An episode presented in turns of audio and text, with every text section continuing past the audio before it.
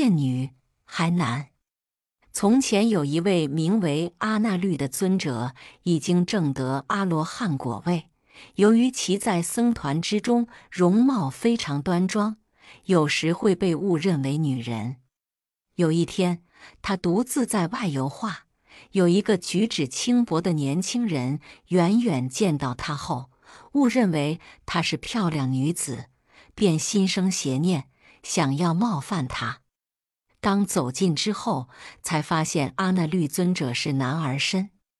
少年此时却因轻辱沙门的恶念而转变为女子。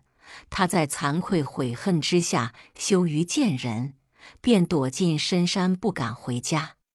数年之后，他妻子一直未见其回家，认为他已失踪遇害，终日忧愁啼哭不已。有一天，阿那律尊者托钵经过他家之后，他妻子便跟阿那律尊者提起丈夫失踪之事，请求阿那律尊者保佑她丈夫平安。阿那律尊者知晓此事之因缘，虽然默然不应，内心却很同情这位妻子，便到深山之中找寻到男子，并劝谏他回家。年轻人见到阿那律尊者之后，深感自责，真诚向尊者忏悔，身体还原为男儿之身，终于得以回家与家人团聚。